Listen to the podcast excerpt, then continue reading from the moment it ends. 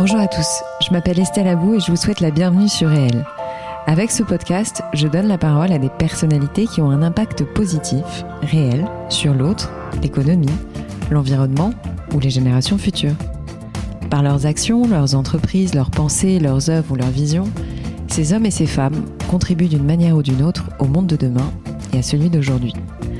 Si vous aimez le podcast et que vous voulez me soutenir dans ma démarche, la meilleure manière de le faire, c'est de vous abonner, de mettre 5 étoiles à l'épisode, de le commenter ou encore d'en parler autour de vous sur les réseaux sociaux et dans la vie réelle. Alors je vous souhaite une très bonne écoute et on y va. Bienvenue dans ce troisième épisode des conversations thérapeutiques. Tous les mois, je vous propose de partager mes discussions avec Alix Georges, hypnothérapeute et thérapeute au sens large, déjà intervenue dans Réel à plusieurs reprises.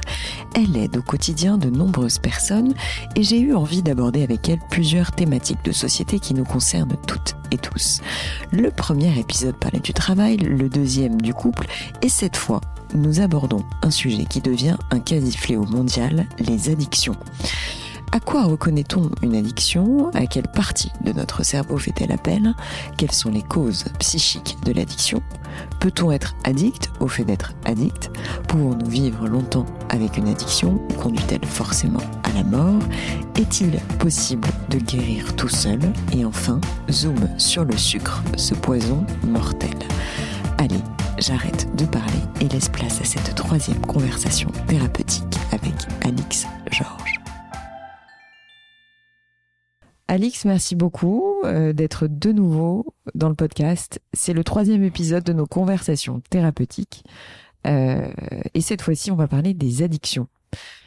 Euh, sans plus tarder, je vais pas te demander de te représenter parce que finalement, je pense que maintenant les gens commencent à te connaître assez bien. Euh, mais pour résumer quand même, euh, tu es hypnothérapeute et thérapeute au sens large depuis maintenant quatre ans. Quatre ans. Tiens, c'est l'âge du l'âge du podcast d'ailleurs. Est-ce que tu peux nous donner une définition de l'addiction? Bonjour Estelle, merci encore de ton invitation euh, pour cette série euh, Conversation thérapeutique. Alors l'addiction, c'est une pathologie tout d'abord, donc qui est reconnue hein, justement dans les euh, manuels médicaux comme une pathologie, qui est caractérisée par une dépendance à une substance ou à une activité avec des conséquences nuisibles pour la santé. Ça c'est la définition de l'addiction. On pourrait dire que c'est un désir, une envie irrésistible, mhm. impérieuse, intrusive, très puissante, mhm. voire compulsive, de consommer ou de pratiquer une activité mhm. qui entraîne progressivement un désinvestissement vis-à-vis des autres, vis-à-vis euh, des autres activités et vis-à-vis de soi-même, hein, bien entendu. On parle de dépendance lorsqu'on se retrouve dans l'impossibilité de s'abstenir de consommer. C'est vraiment ça la définition de l'addiction. C'est une impossibilité de s'abstenir de consommer ou de pratiquer une activité. Et ceci malgré la survenue de conséquences négatives sur sa propre santé ou sur sa vie sociale. D'accord qui est caractérisée donc par une perte de contrôle qui mène à des tentatives répétées pour réduire ou stopper l'usage ou le comportement. Mhm. C'est-à-dire que ce qui est important de comprendre dans le phénomène de l'addiction au sens médical, mhm. c'est que la personne est souvent euh, euh, très consciente de ce qui lui arrive. Il y a une grande souffrance de l'addict et une impossibilité, impression d'impossibilité à s'en sortir tout seul. Hmm, d'accord. Tu, vois? Ok, je vois, je vois. Mais du coup, comment on reconnaît l'addiction? Alors, à quoi on la euh, reconnaît Déjà, l'addiction, pour être un tout petit peu plus précis sur la définition, donc elle peut être liée à des substances.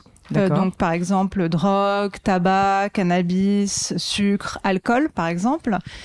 Elle peut être aussi comportementale, c'est-à-dire euh, addiction euh, au sexe, au jeu, à la télé, aux jeux vidéo, au sport, au travail, aux achats aux réseaux mmh. sociaux, à mmh. Internet. Ça, on le voit mmh. beaucoup émerger en ce moment. L'anorexie est considérée comme une addiction. La boulimie est euh, également considérée comme une addiction comportementale, avec toujours cette caractéristique de c'est plus fort que moi. Je ne peux pas m'empêcher de. L'anorexie aussi, alors qu'on se prive finalement de quelque chose. C'est quand même un phénomène d'addiction. C'est tu parce que il y a une répétition d'accord. C'est une addiction à l'état d'anorexie. Comportementalement, exactement. Alors là où j'introduis d'ores et déjà une nuance euh, pour euh, ne pas faire peur non plus à l'auditoire et au fait, en fait, on a tous un tempérament plus ou moins addict. Je vais te donner un exemple euh, tout bête. Euh, par exemple, on peut tout à fait avoir un comportement de consommation de substances psychoactives sans être addict. C'est ça en fait l'idée que j'essaye de dire. Exemple, on peut boire un verre d'alcool occasionnellement. Ça fait partie des comportements qui sont totalement intégrés aux habitudes sociales aujourd'hui, mm. sans pour autant être addict. En fait, il y a des nuances dans l'addiction. On mm. peut aussi boire trois, quatre verres, cinq verres, un tout petit peu hors limite, sans pour autant être addict. L'addiction au sens médical, c'est vraiment quelque chose de pathologique. D'ailleurs, c'est pour ça qu'il y a des addictologues qui répondent justement à ça. Mm. Mais on peut tous avoir des petites, des, petites aspects de nous-mêmes un petit peu addicts, mais je pense qu'on va en parler, mm, mm. Euh, qui peuvent se caractériser, euh, je sais pas, dépendance affective, euh, petite addiction aux réseaux sociaux, des petites choses comme ça. On peut tous se reconnaître là-dedans. Oui, ouais, forcément, forcément. Euh, et du coup, à quelle partie du cerveau l'addiction fait-elle appel? En fait, euh, quelles en sont les causes cérébrales Je sais que c'est pas forcément facile de résumer. Alors, à mon avis, il y a des gens qui ont écrit des, tonnes de livres et de et, et, prosé euh, énormément sur le sujet, mais voilà, je, le but étant de vulgariser quand même un minimum. Voilà. Tu as raison de poser la question. Donc, effectivement, l'addiction repose sur un phénomène cérébral. C'est d'ailleurs pour ça que justement on, peut même la traiter médicalement hein, et qu'il y a des, enfin, des médecins, je te dis, euh, mm. addictologues euh, qui, qui sont en charge de ça. En fait, elle démarre essentiellement par le plaisir ça. qui est généré par la substance ou l'activité pratiquée. Mm. Toujours une sensation agréable au départ, hein, qui est due à des modifications électrochimiques au niveau du cerveau. Et en fait, ce qui se passe, c'est qu'il y a une libération quand on consomme cette, la substance euh, souhaitée ou quand on pratique l'activité, il y a une libération de dopamine et de sérotonine ainsi que d'autres voies de neurotransmission qui sont perturbées. Donc ça, c'est le phénomène neurobiologique de départ. Euh, simplement pour expliquer en fait euh, sur euh, ce système qui s'appelle le circuit de la récompense, la dopamine en réalité c'est donc l'hormone qui est supposée euh, nous fournir la motivation nécessaire pour réaliser des comportements qui sont adaptés à notre survie et qui est supposé renforcer et conditionner ces comportements par l'intermédiaire de sensations de plaisir. Donc, au bout d'un moment, ce qui se passe, c'est que la production naturelle de dopamine par l'organisme est diminuée quand on consomme trop une substance addictogène ou quand on pratique trop une pratique addictogène. Donc, cette production naturelle de dopamine est diminuée et le plaisir n'est plus obtenu. Donc, il n'est obtenu que par un apport de plus en plus fort de la substance extérieure. Tu, tu vois euh, le mécanisme. Et ce sont ces perturbations des réseaux cérébraux qui finissent par avoir des effets négatifs. Et c'est pour ça qu'au bout d'un moment, les addicts deviennent anxieux, irritables, et ça les pousse à eux-mêmes tout le temps rechercher le fameux premier plaisir généré, puisqu'on on, hmm. entend souvent hein, hmm. ça, euh, le premier shoot, euh, etc. Hmm. C'est cette espèce de premier souvenir que le cerveau a enregistré et c'est ce qui fait qu'ils vont consommer de plus en plus pour se sentir soulagés. C'est horrible. Ah oui, c'est terrible. Donc, tout ça, juste pour bien résumer, l'addiction repose sur une partie donc spécifique du cerveau où on reçoit des messages qui nous renseignent sur un niveau de satisfaction. Ça s'appelle le circuit de la récompense. D'accord. Circuit de la récompense. Oui. Et on le sent bien, je pense qu'on l'a pas forcément tous vécu, mais c'est quelque chose, le, le craving. Tu as déjà mmh, entendu parler de cette notion. C'est cette espèce d'envie irrésistible. Genre d'envie ou un truc où t'en peux plus pour un truc. C'est mmh. ça, c'est cette compulsion, c'est vraiment très pulsionnel de consommer alors que c'est ressenti intérieurement comme inapproprié. C'est ça en fait, ce qui a de spécifique à l'addiction. Mmh. On peut vouloir consommer quelque chose d'agréable et, tant mieux, c'est-à-dire qu'il n'est pas du tout question euh, de supprimer euh, tout plaisir, bien mmh. évidemment, mais c'est quand c'est ce décalage avec le fait que c'est ressenti comme inapproprié. Par exemple, dans l'addiction au sport, faire du sport matin, midi et soir, c'est inapproprié, mmh. sauf pour un sportif, mais euh, et la personne ne parvient pas à faire disparaître ou à atténuer. Euh, ou même aller fumer dans les toilettes d'un avion. Oui, c'est inapproprié. Mmh, mmh. C'est là où on peut, justement, tu me posais la question mmh. tout à l'heure, euh, cibler quand vraiment on peut parler d'addiction. D'accord. L'envie est complètement incontrôlée. Et, simplement pour aller un tout petit peu plus loin, il y a des répercussions sociales isolement, stigmatisation, marginalisation, séparation, problèmes financiers, il y a aussi des répercussions médicales, bien, évidemment. avec un phénomène justement d'adaptation cérébrale progressive mmh. à ça. Mmh. Alors là, c'était pour le cérébral. Oui. Et quand on parle des causes psychologiques de l'addiction, qu'est-ce qu'on qu'est-ce qu'on peut dire là-dessus? Alors, je pense pas qu'il y ait de réponse euh, absolue euh, et euh, à, ce que je vais te dire. Néanmoins, il y a de la recherche hein, qui a été faite en psychologie là-dessus. ce que je peux te dire, c'est que de ce qui a été remarqué justement en recherche, on a tous conscience quand on consomme trop quelque chose qu'on va combler quelque chose. Hmm. C'est une intuition, euh, on l'a hmm. tous, on, hmm. l'entend souvent ça dans, dans le langage commun. Ce qui a été remarqué justement dans les recherches, c'est que en fait l'addiction va souvent commencer quand il y a un aléa de la vie, qui est appelé un trauma secondaire, qui va venir nous menacer et mettre en péril nos mécanismes de défense. Et paradoxalement, donc l'addiction va venir pour combler une défense quand on se sent menacé par un trauma, par un événement extérieur trop dur, euh, etc. C'est pas forcément un trauma, hein. ça peut être juste euh, la vie qui est difficile. Tu, tu, tu vois. Donc paradoxalement, c'est ressenti comme un trauma en tout cas. Oui, oui. Mais paradoxalement, donc l'addiction, elle va venir s'installer très progressivement et insidieusement la plupart du temps comme un comportement qui est censé protéger la personne, qui est censé préserver son moi, qui se vit comme en danger. Donc c'est ce mmh. fameux truc qu'on a un petit peu tous intuitivement quand on dit je sens que je comble quelque chose. Et souvent, ça arrive chez des personnes qui ont du mal à utiliser la parole pour communiquer. C'est comme une espèce de carence dans la représentation de ces souffrances, de ces angoisses. On, a tous hein, des, euh, des choses qu'on ne peut pas dire. Enfin, c'est tout le travail de la thérapie, c'est d'essayer de dire justement. Mmh. Et c'est pour euh, l'addiction vient souvent s'installer quand il y a une difficulté à mentaliser, à se représenter, qui va se déplacer vers un comportement substitutif, qui va devenir progressivement la seule manière de penser, penser P-E-N-S-E-R et hmm. P-A-N-S-E-R, la souffrance, et qui va enfermer le sujet dans une répétition, qui est évidemment euh, toxique. Hmm. Tu, tu vois ce que je ah veux ben, dire? Je vois tout à fait. Je vois tout à fait parce qu'en fait, tu vois, je, je pense à la. Excuse-moi, je me permets. Mais je t'en prie. Un exemple qui moi me parle puisque ça me concerne. Mais euh, la cigarette, par exemple, oui. j'y reviens. Je pense qu'au début, la première fois qu'on fume, c'est un acte de d'émancipation, de liberté, de je fais comme. On a envie de faire comme les grands. Enfin, tu vois, il y a un truc un peu mm. comme ça. Oui. Et moi, il y avait chez moi une interdiction, mais drastique mm. de fumer. C'est-à-dire que je pense que mon père aurait pu me guillotiner euh, s'il m'avait vu avec une cigarette. Oui. Et euh, je crois que encore maintenant, quand je fume, j'ai l'impression de prendre un petit interdit, tu vois ce que je veux dire? Enfin, il y a un truc d'enfant derrière qui se cache. Enfin, il y a une espèce de. J'ai un rapport à la cigarette très bizarre, peut-être du fait que euh, il y avait une forme de tu vois, d'interdit total. Oui, et de ta part, euh. de ce que tu dis, de volonté de transgresser. C'est ça. C'est exactement. Et d'ailleurs, ce que tu dis sur la cigarette est très intéressant parce que Alan Carr, euh, qui est assez mm. connu euh, pour les gens qui essaient d'arrêter de fumer, parce qu'il a écrit un livre mm. là-dessus qui, qui marche très bien, mm, euh, explique que la première cigarette, personne ne l'aime. Elle donne ah bah des nausées, elle est, désagréable.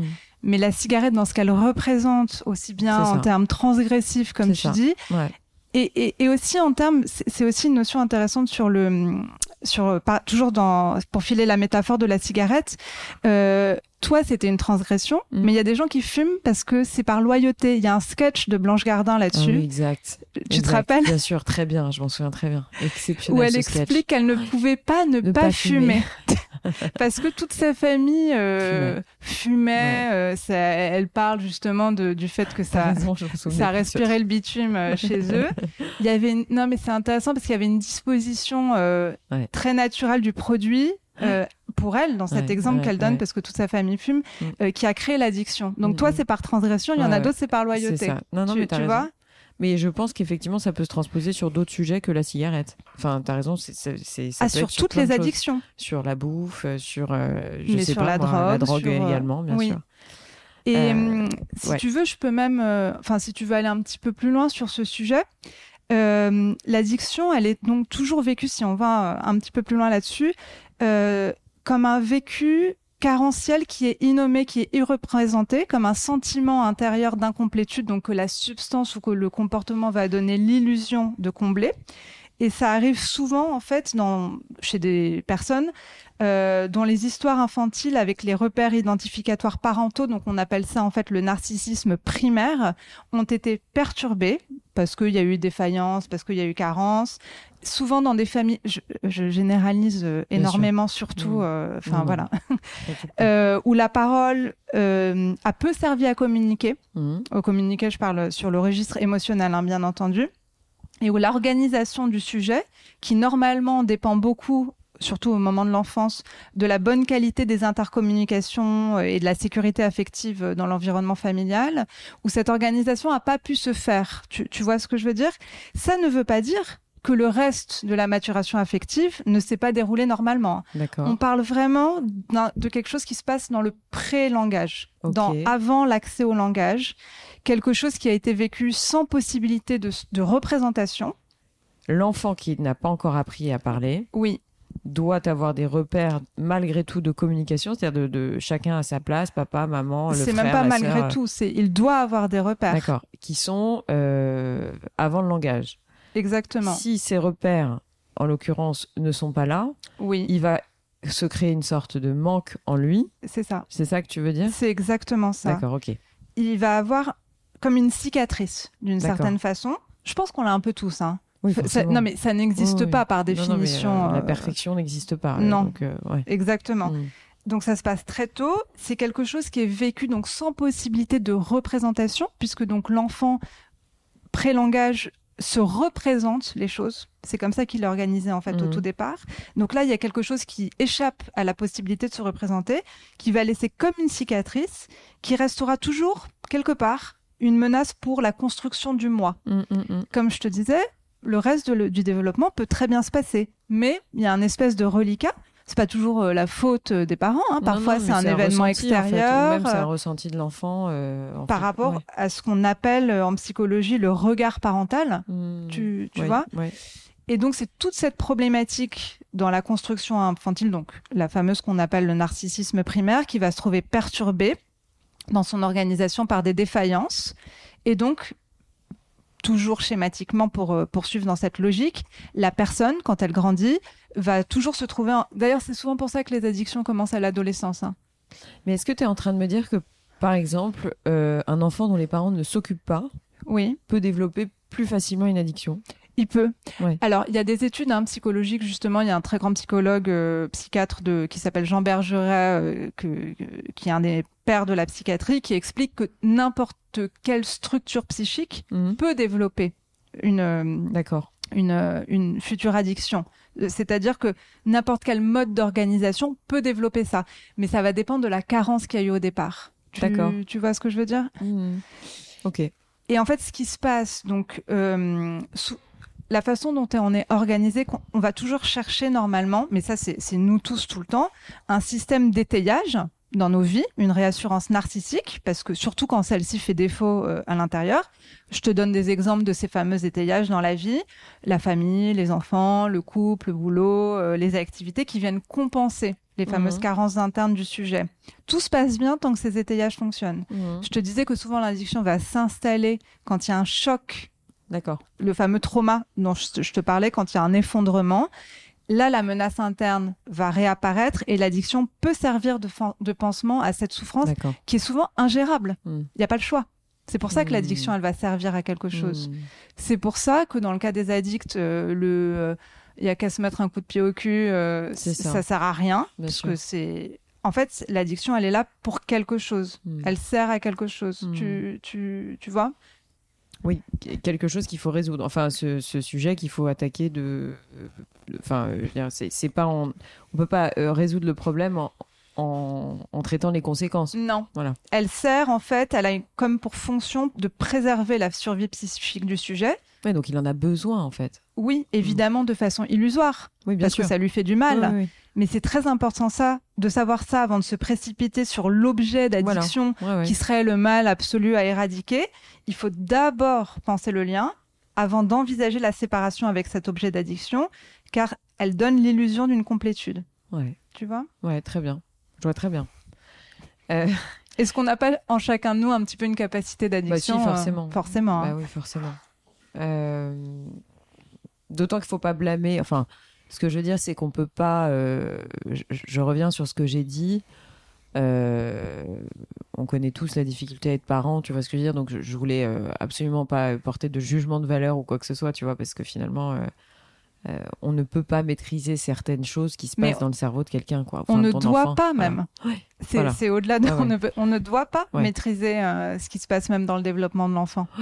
Tu, tu, vois? Oui, mais en fait, si tu veux, je, je, me mets toujours, je me dis, mon Dieu, euh, comment je vais faire pour préserver mon enfant d'une addiction? Tu vois, si ça se trouve, je me suis plantée sur un truc et il va développer une addiction. Bon, voilà, tu vois, on peut tous se poser ces questions-là. Est-ce que mon comportement est le bon? Est-ce qu'il n'est pas. Mm. Tu vois, enfin, tous les parents se posent cette on question. On est obligé, tu vois, euh, et, c'est très dur euh, de te dire que tu n'as pas de prise là-dessus, tu vois ce que je veux dire? C'est terrible d'ailleurs. Donc tu peux te dire, euh, bah oui, t'évites ça, t'évites ci, t'évites mm. ça, et puis finalement, bah, t'es pas à l'abri qu'à un moment, il en développe une. Donc c'est un peu ça l'idée, quoi. Mais tu n'es pas toute puissante non plus. Non, et c'est bien. Pas. Oui, Non, mais quand je dis la surpuissance, enfin, on parlait du sucre, enfin avant de commencer, mais on va, on va y revenir, mais euh, je le sais très bien, c'est plus simple d'avoir la paix entre guillemets quand on file un iPhone ou quand on file euh, un iPad euh, mm. entre les mains de son enfant, quand on est à table, qu'il a 3-4 ans ou 4-5 ah, ans. C'est plus simple aussi de lui filer un bonbon pour qu'il ait ce qu'il veut. Mm. Ce que je veux dire, c'est que c'est naturel, tu vois, de le faire en tant que parent. c'est totalement naturel et compréhensible. tous les enfants vont pas finir par être addicts au smartphone ou au sucre. Complètement d'accord. Et puis parfois, il y en a qui vont le devenir, même s'ils n'ont pas euh, mangé du sucre depuis euh, l'âge de 3 ans. Quoi. Complètement en gros, c'est ça qu'on peut dire. Oui. Euh, ah oui, alors ensuite, je, je, je, je voulais te parler d'un sujet, j'arrive pas très bien à formuler ma question, mais c'était est-ce qu'on peut être addict au fait d'être addict?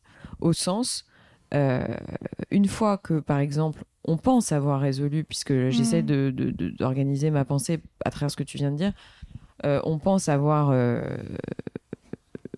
cloué le bec, enfin je sais pas, mm. euh, en avoir fini avec une addiction. typiquement, je prends un exemple à l'alcool, et puis après ça va se déverser sur la cigarette ou l'inverse. Mm. on pense avoir fini l'addiction pétard, et puis bah on en vient à la cigarette, etc. Donc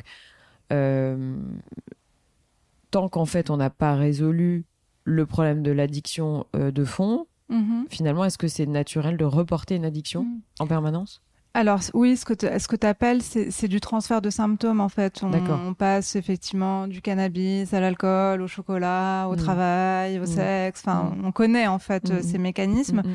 Parfois, en fait, on peut jamais sortir du fait qu'on a un tempérament addict entre guillemets parce que la carence est trop forte et euh, tu disais le mot résoudre, peut-être qu'on peut jamais le résoudre. Tu, tu vois ah ouais.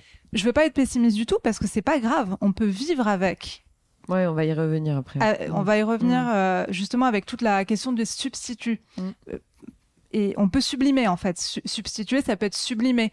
Mm. C'est pas forcément substituer pour un autre produit toxique. Ça peut être sublimé d'une autre façon. Par exemple, exemple hyper qui, qui, peut parler à tout le monde de ça, les artistes très souvent, les artistes, il y a eu une série Netflix, pas, pas avec une artiste, mais euh, avec une joueuse d'échecs qui s'appelle Le jeu de la dame. Hmm. Je sais pas si je pas tu l'as vu. Tout en a parlé. Elle a, elle a bien cartonné, qui, qui parle un petit peu de cette notion. Euh, donc euh, l'héroïne développe très très tôt dans sa vie une addiction à des médicaments euh, parce que justement elle se retrouve dans un orphelinat euh, qui lui donne des médicaments auxquels, euh, enfin des types benzodiazépines auxquels elle se retrouve tout de suite très addicte. mais ça lui sert surtout à canaliser ses démons intérieurs parce que je veux pas spoiler toute l'histoire, mmh. mais bon, elle a elle a des raisons d'avoir des démons intérieurs. Et en fait, paradoxalement, donc cette substance lui donne accès à une forme de génie, le génie des échecs. Toute l'histoire que je vais pas spoiler, mais va être est-ce qu'elle va s'en libérer de, cette addiction qui lui donne aussi euh, finalement une forme de génie euh, est-ce que, mais qui lui fait évidemment atrocement souffrir et qui l'a fait s'effondrer à d'autres moments. Est-ce qu'elle va réussir à s'en libérer, mais pour le sublimer dans le mmh. jeu des échecs, par mmh. exemple? Mmh. C'est un peu pareil pour les artistes, tu, tu vois? Oui, alors euh, je vois, mais les exemples en question font pas envie. C'est-à-dire que je, je, je ceux qui produisent à travers l'addiction euh, comment dire euh, je sais pas, je prends Gainsbourg, tu vois. Euh, est-ce qu'il aurait été Gainsbourg sans tout ce qui s'est, tout, tout ce qu'il a pris tu vois? On peut, on peut poser la, on peut aussi se poser la question dans le sens inverse. C'est euh, est-ce qu'il a pris tout ce qu'il a pris parce que justement il avait sa carence au départ et que sa carence lui a aussi permis ah de devenir un grand artiste? On ne sait pas le fou la poule dans cette affaire. Hmm. Oui, mais. Ouais, t'as raison. J'avais pas vu ça comme ça. Mais ça, pour répondre, c'est pas forcément optimiste ce que je dis. Par exemple, pour dire, tu disais, est-ce qu'on peut guérir? Les alcooliques, euh, les alcooliques, le grand principe des alcooliques euh, anonymes, c'est de plus reprendre une goutte dans sa vie, hmm. même un tiramisu. Hmm. Donc ça prouve bien qu'en fait, on peut ne jamais guérir, hmm. entre guillemets, mais on peut guérir autrement. D'accord. Tu, justement, les alcooliques anonymes, enfin, si tu veux, on, peut en, parler parce que ça explique cette histoire de sublimation, de substitut, dans un ailleurs qui n'est pas l'ailleurs du produit, mais qui est un ailleurs qui va compenser cette fameuse carence. Oui, tu veux dire dans l'organisation de, de, la psyché. D'accord. Non, mais je veux dire dans l'organisation des alcooliques anonymes. C'est ça qui compense l'alcool? Alors, les alcooliques anonymes euh, reposent, toute la philosophie des alcooliques anonymes repose sur euh, le substitut euh, de l'objet. En fait, c'est une association de personnes qui va jouer un rôle de support identificatoire remplaçant l'objet bouteille par l'objet groupe. Voilà, c'est ça. C'est un substitut. Tout comme par exemple, beaucoup de, drogués doivent faire appel à des substituts médicamentaux type méthadone. Hmm. Ils ne peuvent pas vivre autrement. C'est pas euh, un jugement de valeur, c'est comme ça, tu vois. Et les alcooliques anonymes, donc toute cette communauté repose sur un sentiment d'appartenance. C'est vraiment le principe numéro un des alcooliques anonymes, où il y a un transfert, tu parlais de transfert de tout à mhm. l'heure, de l'objet bouteille vers l'objet groupe.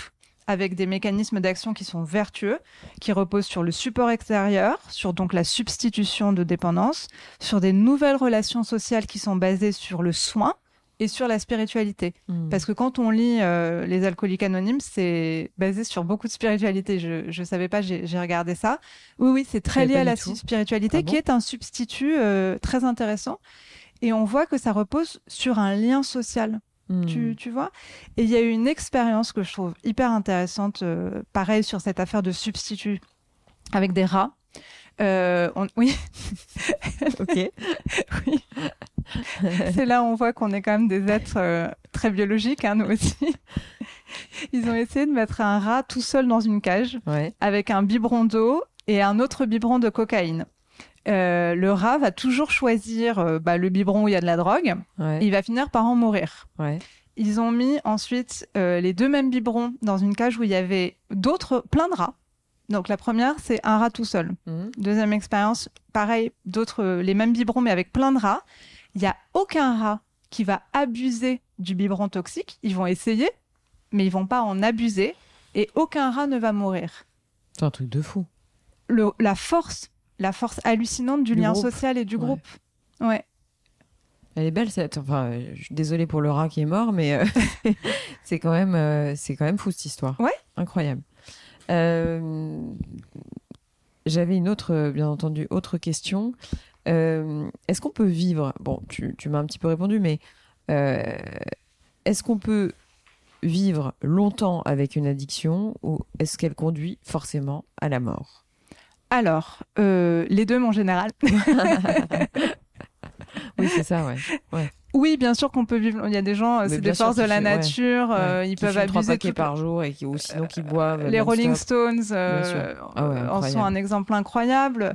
Euh, mais ta question comporte une sous-question qui est hyper intéressante, c'est mm. que dans l'addiction, il y a toujours une pulsion de mort. Voilà. Alors ouais, c'est ça. C'était ça. Enfin, euh, alors c'était pas dans cette question que j'ai pas pensé à ça euh, en te posant cette question, mais j'y pensais en préparant l'interview. C'est, euh, je pense malgré tout qu'il y a un sujet de quête d'intensité, de tu vois, on a un peu l'impression, euh, comment dire, que les personnes qui ont développé une addiction mhm. recherchent une intensité, oui.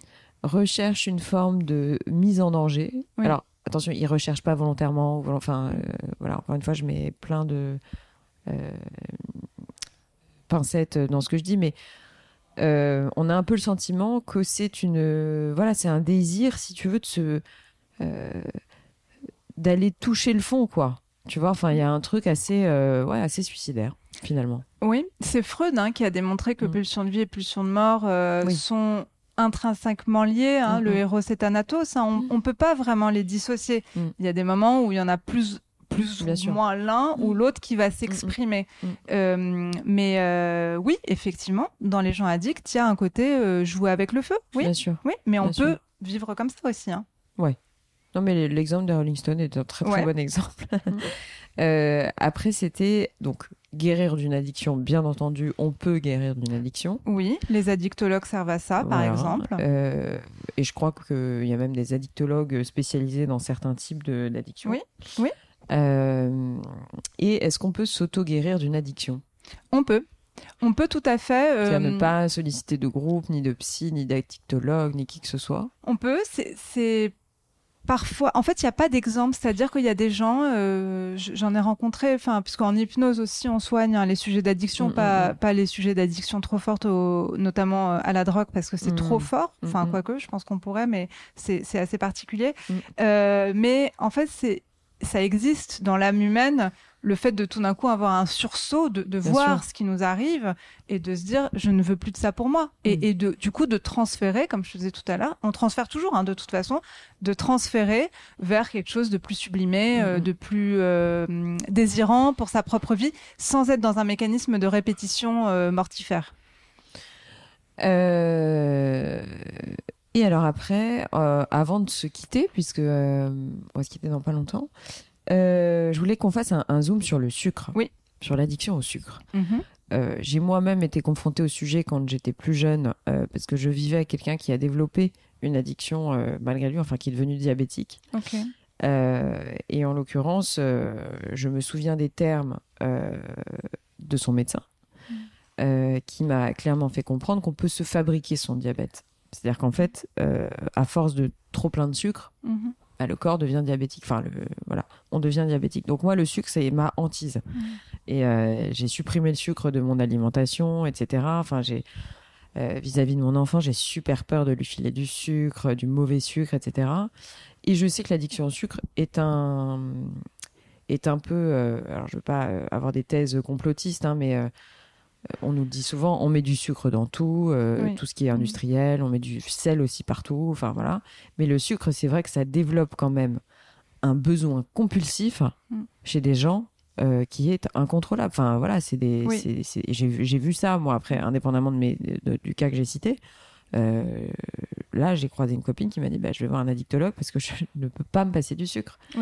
Et, et, quand on connaît vraiment biologiquement les causes du, du trop plein de sucre, euh, on comprend que c'est une drogue. Oui, tout, ce que tu dis est très juste et, très grave en fait, mm. hein, parce que alors le sucre, c'est pas considéré médicalement encore comme, une drogue. Ouais, ou comme une addiction. L'addiction au sucre, d'un point de vue juste médical, n'existe pas, mais évidemment qu'elle existe. Hein. Mm. Moi, c'est celle que je vois le plus au cabinet.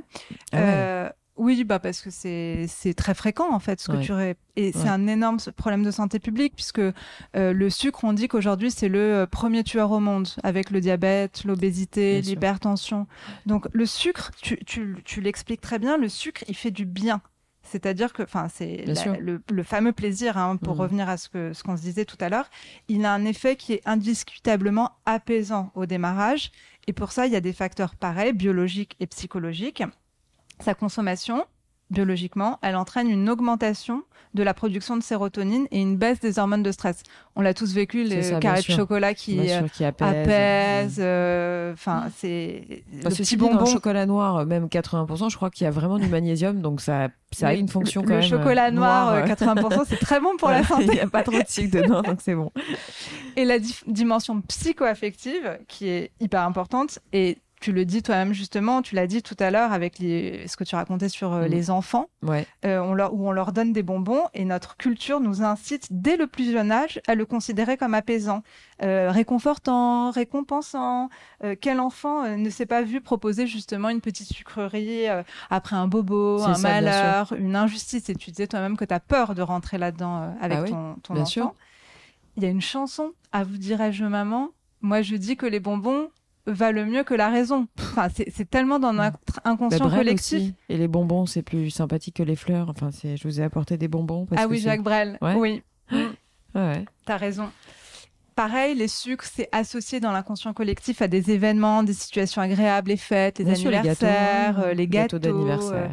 Comment Les gâteaux d'anniversaire. On voit le succès hallucinant de, des pâtisseries aujourd'hui, enfin des, mm. des, émissions de pâtisserie. Mais c'est un lien affectif en fait. Je vois bien, il y a dans des, certaines cultures le fait de faire des douceurs, de, tu vois, mhm. la douceur du sucre, etc. C'est c'est un acte d'amour. Oui. En anglais, par mm. exemple, euh, quand on aime quelqu'un, on l'appelle honey, sweetie. C'est très très présent dans notre inconscient. Et bah ça, euh, c'est une catastrophe. Bah, c'est ça qui mène justement à ce problème de santé publique. Et vraiment pour même terminer sur le sucre qui est pour moi un sujet très grave euh, dans le dans les cigarettes ce qui rend addict et ça personne ne le sait c'est pas la nicotine c'est le sucre du chocolat et du miel.